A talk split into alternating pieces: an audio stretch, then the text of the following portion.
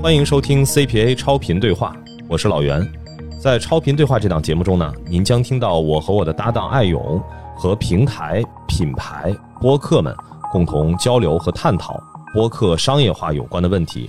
同时去记录在中国播客商业化的进程。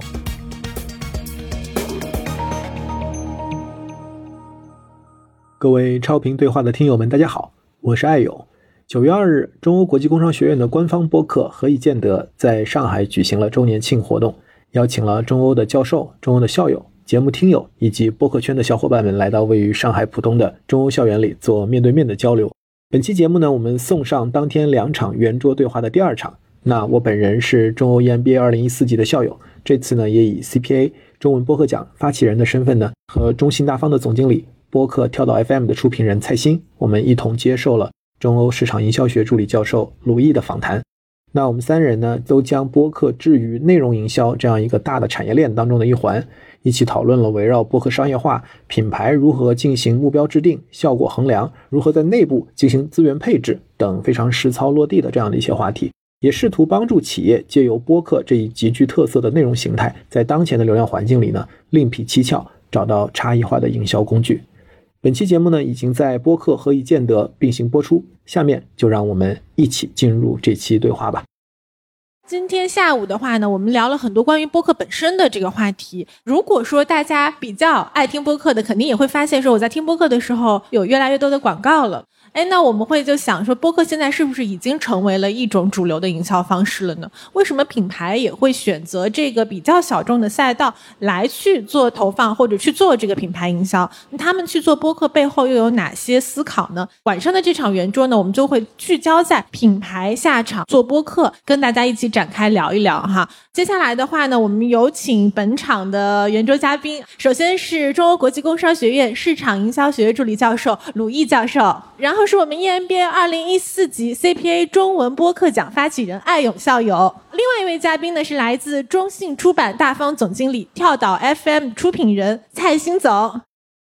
谢谢大家的到来。上一场从内容创作者的角度，我们来看了看播客哈。那我想大家更加关注的问题是说，播客营销或者说是更广义的，现在大家非常关注的内容营销，对于品牌、对于企业有什么样的意义和价值？那我们哈，先从内容营销的角度，我们先切入一下，先听听两位嘉宾，你们觉得什么叫做内容营销？有没有案例可以给大家分享一下？尤其是爱勇校友哈，能不能从服务商的角度来聊一聊？就是说，现在你观察到的什么样的品牌在做内容营销？他们怎么在做内容营销？好呀，谢谢教授。我是一四级的校友，所以从我读中欧已经快十年了。我之前是读中欧的时候，我还在微博工作，然后我是在新浪工作了十年，我是负责新浪和微博的商业化。因为我进新浪的时候，那时候正好是博客。我不知道在座有多少人还记得博客的时代哈，就是韩寒和徐静蕾那个时候。然后零九年我们推微博这个产品，然后在一四年微博独立上市。如果谈内容营销的话呢，有一个大的分水岭，分成两个阶段哈。第一个阶段呢，就是在算法推动的或者个人我们讲 UGC 的这种 social media 出来之前，呃，那个时代，因为我们知道原来的内容其实都是我们叫 PGC，就 professional generated content，就是专业制作。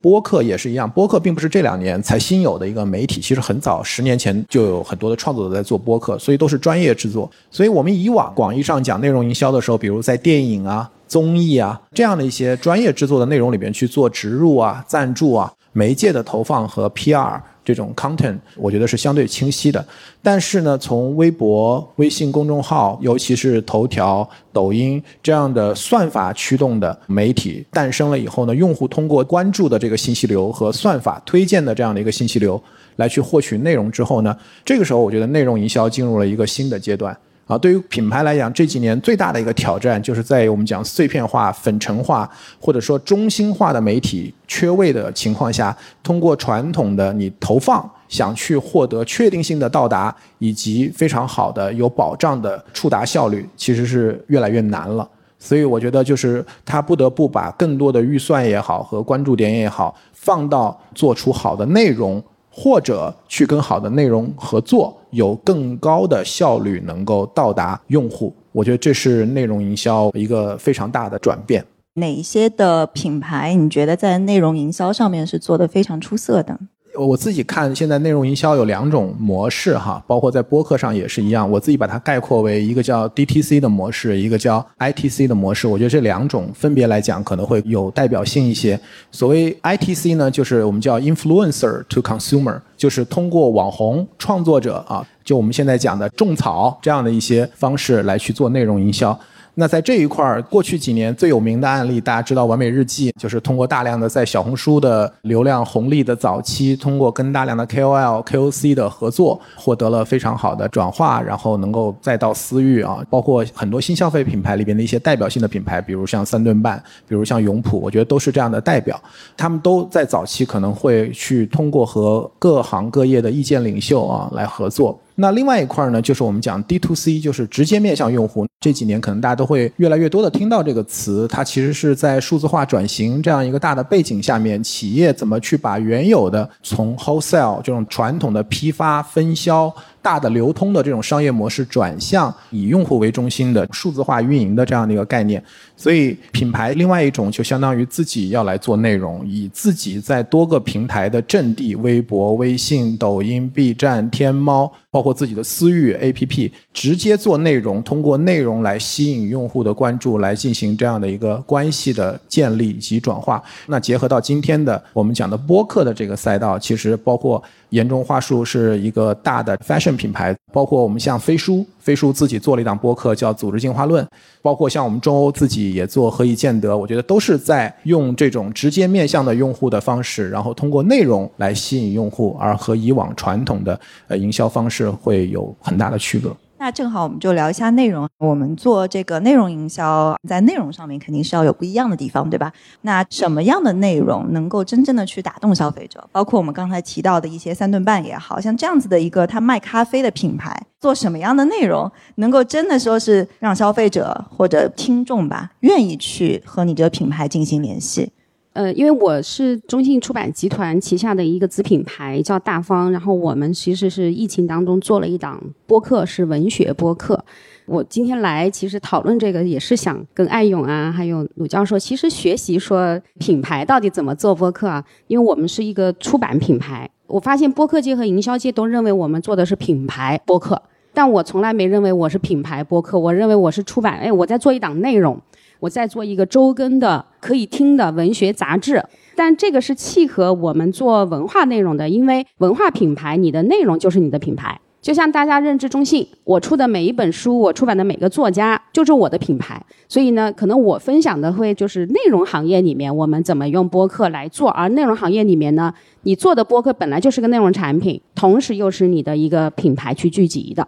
第二个呢，刚才其实讲到如何用这个内容营销。现在是因为整个的渠道的变化之后，我们的品牌可以直接面对我们的用户了。我自己觉得，有可能内容营销就是我们去抓住心智，而不是抓住流量或者销量。以前投放肯定是有主流的媒体。这样，所以我们去抓住媒体，就抓住到这些呃人，而且媒体本身它可能也有心智。还有呢，就是以前我们都是做那个户外广告啊什么，或者就是我们以前听到的“羊羊羊”，就是不停的重复，那好像是有效的。但是现在已经全部都变掉了，连电商都变成兴趣电商了。像我们做出版的，我们也知道，最能区分人的其实是性你的品味，你的在内容上面的喜好。那这个我觉得就是在未来。我们做咖啡的、做饮品的、做美妆的或做服饰的，我们都要去通过兴趣或者通过内容区分，找到我们垂类的用户，然后抓住这些用户来做深耕的商业模式或者我们的一个品牌。我觉得现在其实更多讨论的、关注的是有这么样一个转向。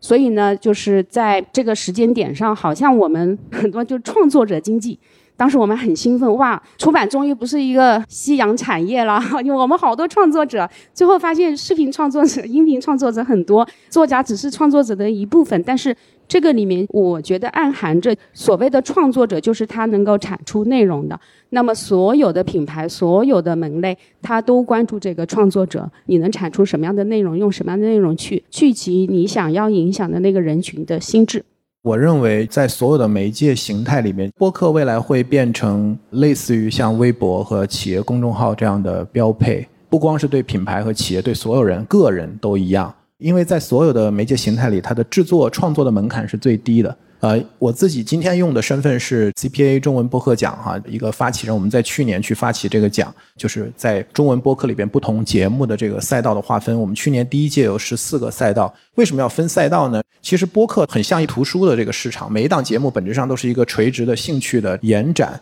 那不同的节目其实很难做比较的，而且有一个很大的一个点，就是你没有读过这本书，你没法对这本书做评价；你没有听过这个节目，你没有办法对这个节目做判断。我们在今年会增加几个新的赛道，其中有一个我们叫声音日志，英文就是叫 audio log，就是 blog，然后 vlog，然后 a log，就是声音日志。因为现在有很多的个人 IP，还有一些他做的节目，他不是说主题兴趣向的，像姜思达，然后像洪晃最近也开了播客，它其实就是个人的这样的一个分享。所以我觉得，就是制作的门槛相对来讲是非常低的。你用一个一千块钱的设备，你就能够持续的去创作，然后把自己的思考、认知变成数字化。所以对品牌来讲，我觉得也是一样的。我在上一周录一期节目是聊 AIGC，大家都知道，现在 ChatGPT 出来之后，大家企业对怎么能够去尽快的接入 AI 都非常的激动。但实际上能做的企业很少，就是因为大部分的企业是没有数字化的素材可以去投喂算法和机器人的。那这些素材哪里来？其实音频的节目，比如对于我们主播，我自己做了个机器人哈，我就把我的节目的逐字稿全部拿出来，然后我去投喂，然后就问他什么是 D to C，什么是这些东西。所以我觉得往广义上来讲，我觉得每个个体、每个企业，我觉得未来都会做播客，因为它是一个非常轻便的 D to C 的这样的一个介质和载体，在内容营销对流量的贡献越来越大的一个程度上。然后往狭义上讲，我觉得特别是一些品类，客单价高。购买的频次低，非常依赖跟用户之间的这种强关系，这些品类我觉得一定会做博客，或者一定需要做博客，而且要尽快做博客，因为它是一个非常好的帮品牌除了构建内容资产，同时去构建我们现在叫关系资产的一个很重要的一个抓手。一档播客节目通常要六十分钟甚至更长，当用户花时间去听一期六十分钟、两期一百二十分钟的时候，它已经是一个漏斗自我筛选。这种深度的用户是值得品牌去做长期的投资和精细的运营的。刚才艾勇也提到，是说播客营销可能是将来每个企业需要具备的一个营销工具，因为这个每个人每个企业都可以成为一个播主。对，而且我希望不是将来，是现在。好，现在就抛一个现在的问题给你。嗯，那你说我做一个品牌，我第一步要播什么？我面对的用户画像是谁？对，我觉得我要怎么去抓住他们的心智？我觉得教授这个问题是直接上来就是灵魂问题哈，就是你播什么取决于你想利用播客达到什么样的目的，以及你想直面什么样的用户。你是想跟非常精准的目标，我们叫 core user，跟核心用户沟通，还是想跟轻度用户 light user，还是想跟非常泛的用户，甚至是 non user，就是不是你的客户的这样的一些人群？它取决于你想达到什么样的目的。然后从营销的角度来讲，你的 AIPL 用你的 customer journey，你的链路上，你想达到是吸引他的关注，激发他的兴趣，还是想直接促成转化，还是希望去维持一个深度的关系？这也是在营销的 purpose 上目标上有不同。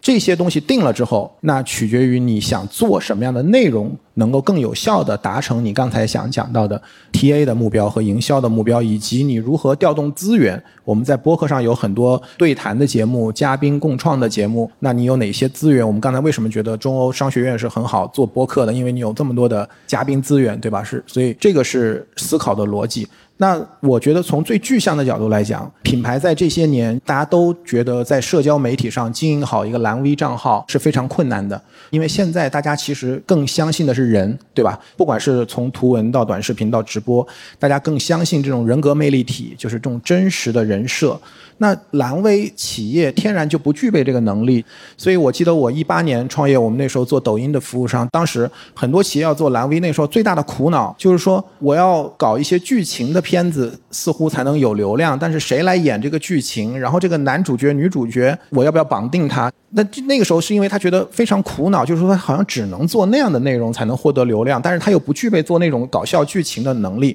但是播客我觉得不一样，播客是一个非常好的去在现在的流量环境里面，让我们的品牌实现所谓的人格化这样的一个方式。所以你可以看到现在很多的甲方，就是品牌，不管是他自己的 CEO 也好，他的高管也好，他自己的专家也好，甚至他自己的消费者上来节目来聊这个品牌故事、品牌的产品、品牌的体验。我觉得这是每一个品牌都可以尝试去做的一个方向。蔡新总，如果我要给建议啊，我希望在座每个人都开档播客，只要你想表达，就是我也鼓励我很多作者开播客，个人开播客，你想说随时开。但如果说品牌机构，我就是一个机构播客，跳岛是出版社第一个机构来做播客。当时我们入场的时候，JustPod 也是帮我们做制作的。当时还没有那个出版社或者这种机构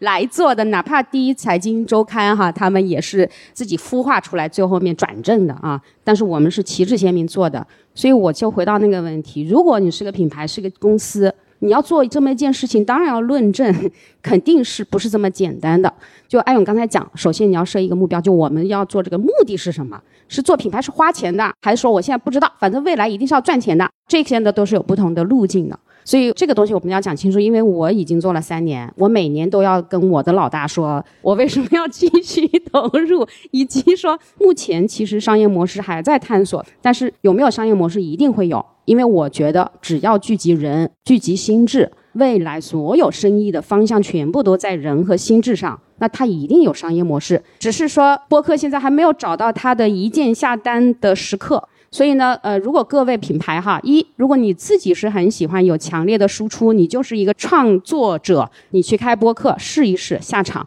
第二，如果是品牌，你要看自己是大品牌的，我来做品牌营销，还是说我是新消费品牌，我要从新的这一个人群里面突破。我觉得像三顿半他们都是用这个方式啊，还是说其实用好播客就可以了，我干嘛要开一档品牌播客呢？对吧？我们跳岛也接商单，也给品牌做策划原生活动，打个小广告。但是我的意思是说，如果我们能用好播客，比如说我做一季节目，我好好的策划这个内容，达到一个我什么样的目的，可以招商也好，挣钱也好，或者针对我的客户服务也好，播客的形式也没有被定义，有非常多。你刚才在说的那个播客日记是吧？很多的形式都没有固定，那这就是各个品牌的机会，我觉得。我补充一点，就是说，因为我们现在叫品牌下场做播客哈，我刚才讲两种模式，你也可以做得很轻，就像你现在投小红书、投抖音一样，投 B 站，你也投播客，跟优秀的播客节目合作，就是我们刚才讲的 ITC 的模式，通过 influencer。然后狭义的，我们就更多就是 D to C，就你自己直接做一档播客。去年那个我们发了一个播客营销白皮书哈，大家可以去看一看。很多的企业它就是用不同的目标，有的就是 for HR 部门做雇主品牌的。像辉瑞，我记得他做了两档节目，一档茶水间就是做雇主品牌，一档是那个 Express，就是做专业线的，就相当于全是专家呀、科技啊。所以你也可以有企业内部的不同的部门来去做这个节目，服务于你不同的目标。我觉得还有一个特别好的呢，就对一个新品牌来讲，做播客也是一个特别好的能启动的一个阶段，就是创始人故事，就是品牌故事。我们旗下有一档节目叫《美妆内行人》，当时我们采访那个护肤品叫这个施富丽，施富丽他是联合利华的一位高管出来创业，然后他们夫妻两个人创始人，然后我们录节目录了一个半小时。他们讲的很好，讲了自己的品牌哲学啊。然后呢，他们说他们以前接受媒体采访，因为其他的媒体采访可能你录很长时间，但是最后剪出来就很短。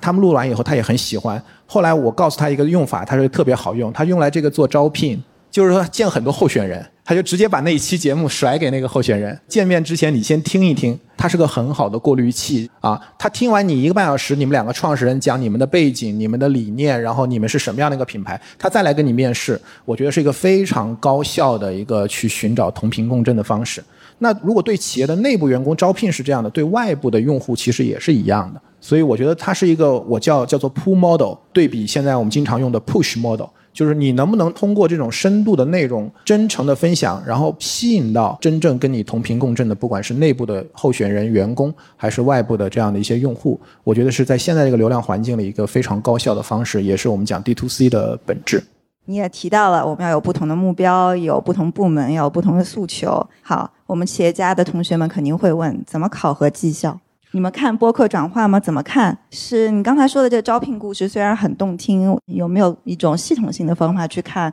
我的这个团队下场一年啊，可以让我考核的地方？对，最好的考核，我认为就是以用户为中心，你不要纯看流量。所谓的流量，你看的是 PV 是什么？因为它它是一个时间消耗很重的内容形态。大家看，最近陈瑞其实他说，他们 B 站要把这个衡量这个 video 这个视频的从 PV 模式转成时长模式。他认为 B 站的视频是长视频，是 PUGC，所以用时长来评估一个作品的质量和它的价值会更有效。我觉得这个同样适用于播客。我自己有一档节目叫 DTC Lab，在上个礼拜刚刚过三万的订阅啊，对我来讲也是一个很大的成就感，而且。更有意思的是，我获得了第一个就是听我节目时长超过一百个小时的用户。小宇宙有一个功能，就是当他听你的节目超过一百个小时的时候，他会在他的评论后面有一个小标签。我是真的很感动，因为我觉得我这档节目叫 DTC Lab，主要讨论 D to C 这种非常锤的、听起来也不 sexy 的节目。别人听你一百个小时，这是什么概念？我一共才四十期节目吧，就意味着他每一期都听，得听两遍才能到这个程度。所以我觉得我我非常感动。那我想这个用户毫无疑问就是说我希望见到他，我希望认识他，我希望更多的跟他在线上线下有后续的交流。我自己也是一个企业家，也是一个 CEO，我们旗下也做节目。我觉得我在播客上的投资对我来讲最重要的是获得用户资产。而且是这种就是非常深度关系的用户资产。我有一期节目是跟这个跳海一个小酒馆哈，一个品牌，它在疫情三年期间，在六个城市开了十家店。大家知道，疫情对线下商业摧毁打击是很大的。那它为什么能够有这样的一个强势的表现？我们总结一句话，叫做“先有人后有店”，就是你先有人，先有社群，你再去开店。我觉得在现在这个流量环境里面才 work，因为现在流量环境真的很差。如果你没有起手的初始用户，没有种子用户，你就想的是通过买量和投放来获得用户，然后能够打平，甚至 ROI 能够盈利，基本上在所有的流量平台都不现实。所以，一个创始人现在你必须得有自己的用户，这个用户不能停留在渠道经销商那儿，不能停留在天猫、抖音这样的直播平台，不能停留在李佳琦这样的大网红那儿，得在你自己这里。那这些用户从哪儿来？啊，我认为播客作为一个深度的一个内容平台，它能够帮你去构建属于你自己的社区。这个社区里边有你的强关系的用户，所以我来考核，我会去考核我的节目到底触达到了多少人，有多少人真的听了我的节目，然后跟我来互动，它的时长以及后链路的，他愿意来去进一步的关注我的账号，买我的商品，我会把它放到一个整个用户运营的评估体系里边来考核。那这个问题正好也接到下一个问题哈，就比如说你已经明确了播客在你整一个营销战略中，它应该起到什么样的作用？那我接下来就问一下，播客营销，你觉得在整个内容营销的矩阵中，对一个品牌人，你会建议把它放在哪一个呃维度去看？我认为就是刚才讲的，本质上还是我们一定要认识到，音频，尤其是长音频，跟现在的图文、短视频、直播啊有显著的区隔。我觉得第一个来讲，就是说音频它是一个跨场景的一个非常轻的形态。我们讲为什么播客可以构建一个矩阵，就是因为他们完全服务于不同的场景。我们做的调研，我们看到用户是从早上起床、洗漱、刷牙的时候听播客，吃早餐、通勤、午休、上班摸鱼、运动。然后自己睡觉睡不着，全天大家都在听，而且更美妙的是，大部分人听播客的时候是息屏的，就是不开手机。换言之，它不抢短视频和直播的流量。第一是跨场景，第二来讲是跨渠道的分发。它很像知乎在中文互联网的位置，就是它在内容的最上游。音频因为长和深。所以它可以向下去不断的去做剪辑分发，一档音频节目可以变成图文，可以变成短视频，也可以变成一场直播。所以做一档播客，我们今天录这档节目，这档节目可以一鱼多吃，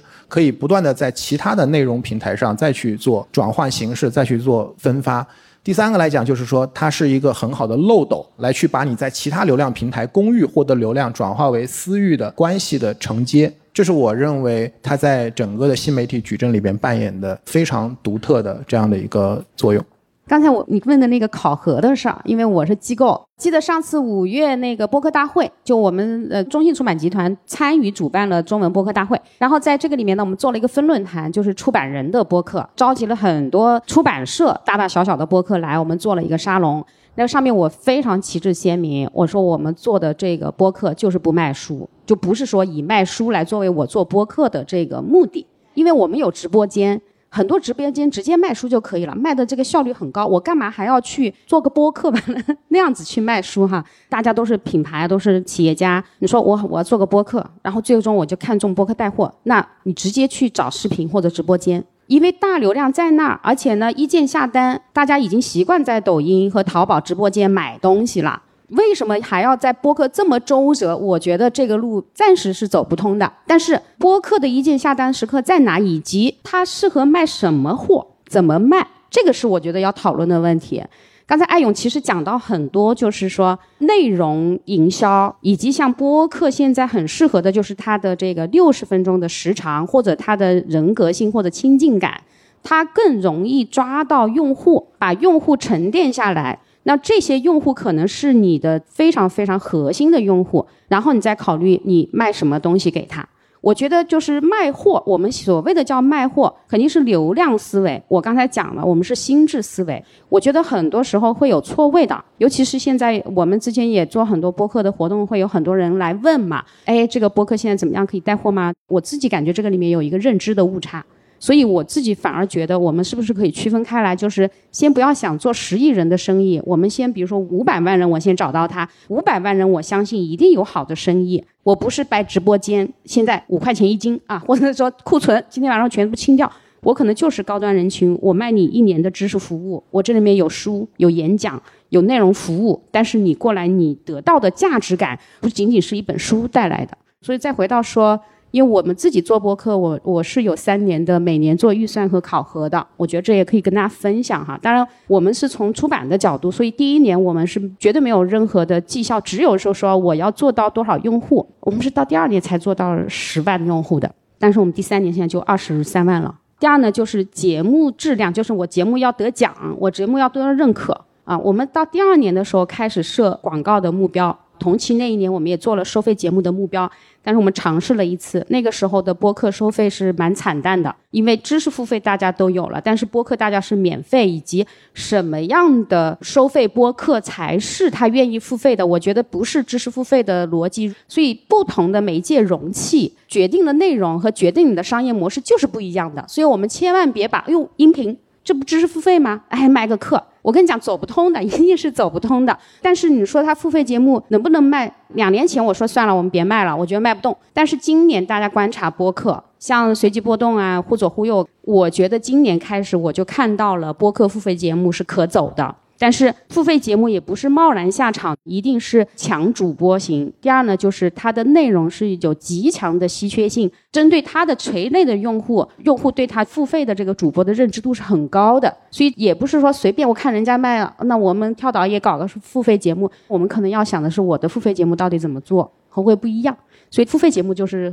第三年就没做了哈，呃，明年我们肯定会加上。所以呢，现在来讲呢，就是说，如果我们从机构的角度，一定要去设我的影响力数字目标，然后呢，就是要有收入目标，因为你毕竟在投入，我可以亏，但我得知道我亏在哪，以及呢，我要测试你有没有带来收入的能力。这个收入呢，现在其实在播客里面，我认为是有很多可尝试的地方的，包括播客的形式。今天我们六月份是上了一个叙事播客的，叙事播客是完全由我们图书同名去做的。那我为什么要去做叙事播客？如果我们从声音制作内容的角度，我能够制作出一档原声的节目内容，我们叫叙事播客。叙事播客沉淀下来的就是版权。如果我的能在叙事播客里面跑出一个 IP，我这个价值就远远超过我接广告的价值。那这一些也都是可以去做的，尤其是作为我们出版商来讲。所以我卖的不再是出版社传统的货，可能是有声书或者原声的有声书，就是没有纸书的。我自己有个内容，但是那个东西可能也是我的知识产品和货。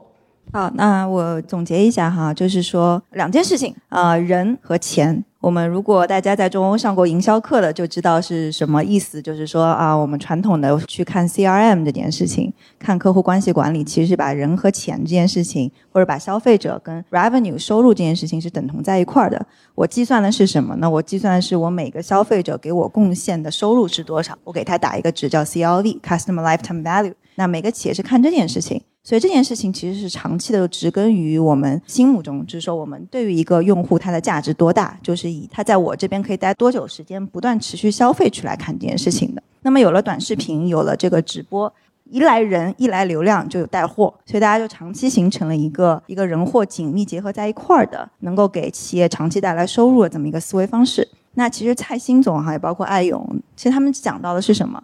播客这件事情是我们把人和钱分开来看。一个人对于一个品牌而言，可能就是陪伴品牌的时长。我们是不是用一种新的指标去看一个消费者对一个企业代表了什么样的意义？可能我以后去看他是说，这个消费者这个用户在我这里，他愿意花多少时间？可能这个时间目前为止没有办法跟他的钱等同在一块儿。但只要他在我这边，我就不愁将来没有机会。那么其实哈，对于企业而言，我们不是说我们就是要去做出版商，我们就是持续输出内容。但是在商言商，我们回归到底是说，还是是在你整一个新媒体矩阵也好，内容矩阵也好，把播客放在什么位置？人和钱在你的商业模式中，播客它到底做了人的事情，还做了钱的事情，还做了人钱的事情，对不对？每一次我们去做内容的时候，就得去不断的去思考这个问题。这个我补充一下，我们做跳岛，因为我们是一个文学品牌，但是有一点我是想得非常清楚的，就是我们出版其实是一个效率很低的行业，就是我们出书也好，至少也要六个月，我这本书才能从无到有去抵达到我的读者，而我要抵达一万个读者是非常困难的，至少三个月，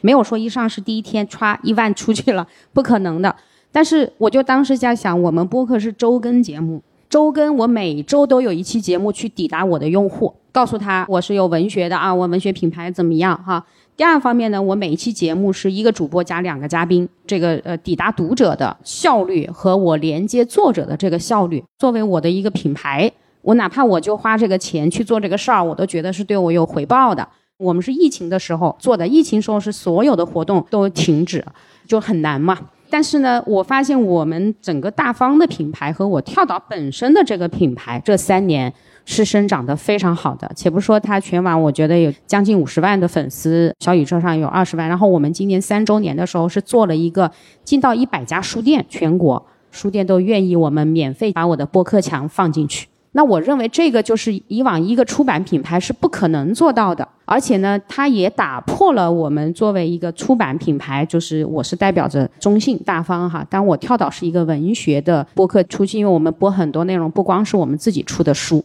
所以我自己觉得，刚才你说的那个溢出效果，我觉得我们做的这个跳岛这三年也绝对有这样的一个效果。到现在我们可能在做一些连接啊，包括我们做视频号啊、做活动啊、线下各种，它就慢慢就会有些其他的效益过来。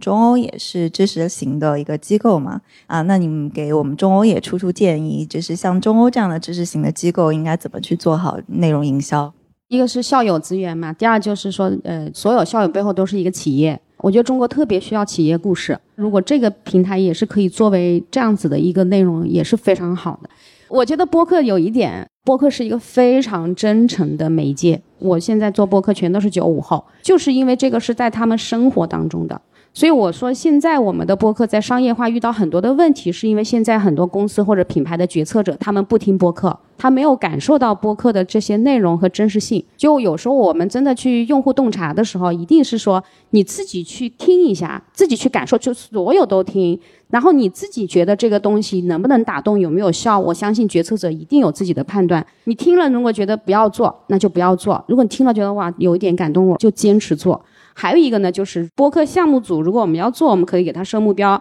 啊，设考核，对吧？设关键结果。同时，我认为也要考虑其他的播客可以怎么参与，而且呢，在公司层面，我觉得如果要尝试，如果只是说，哎，你们去试试吧，看看有没有，就不要做了。要试呢，就要试出朵花来，之后这朵花我要不要，我可以做个决定。那这样的话呢，实际上还是需要在整个系统里面去支持它的。那我们在做的所有的，不光是对这个部门做一些考核，其他部门也要做一些相对应的，它对于这个板块的支持，我们是不是有激励、有考核？比如我们以半年或者一年为时间点，你可以给他做什么样的支持，我也可以在你的考核上或者鼓励上去做相应。这样的话呢，才能看到我们这个创新这个播客我们试出来到底是不是适合我们，是不是有效的。因为往往很多创新项目不是它本身不好，是没有大家一心想把它做上去。所以很多情况下就没有了，最后面就觉得，哎呀，播客没有商业化。我现在觉得整个播客界也是这样，